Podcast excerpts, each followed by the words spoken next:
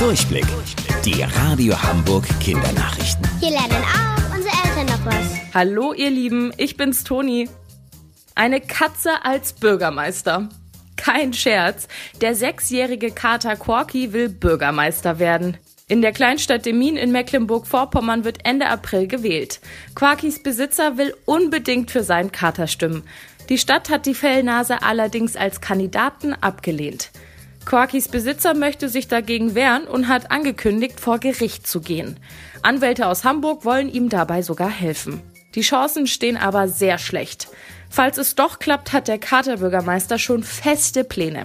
Er will sich für Tierschutz und weniger Autos in der Stadt einsetzen. In Alaska gab es übrigens schon mal einen Bürgermeister mit Pfoten. Kater Stups war dort 20 Jahre im Amt für sein Dorf. Ascheregen in Italien. Am Dienstag gab es auf Sizilien einen lauten Rums.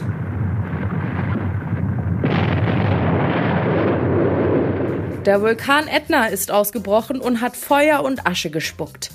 Die ist auf Autos, Balkonen und Straßen in der nahegelegenen Stadt Catania wie Regen heruntergekommen. Verletzt wurde zum Glück niemand.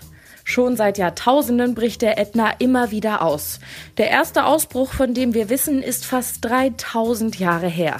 Damals wurde die antike Stadt Katane durch das heiße Lava zerstört. Der Ausbruch war so gewaltig, dass sogar ein kleiner See entstanden ist, der Lago de Nikito.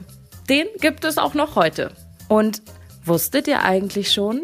Angeberwissen. Der größte Vulkan der Welt, das Tamu-Massiv, liegt im Pazifik in der Nähe von Japan und ist fast so groß wie Deutschland. Ja, richtig gehört.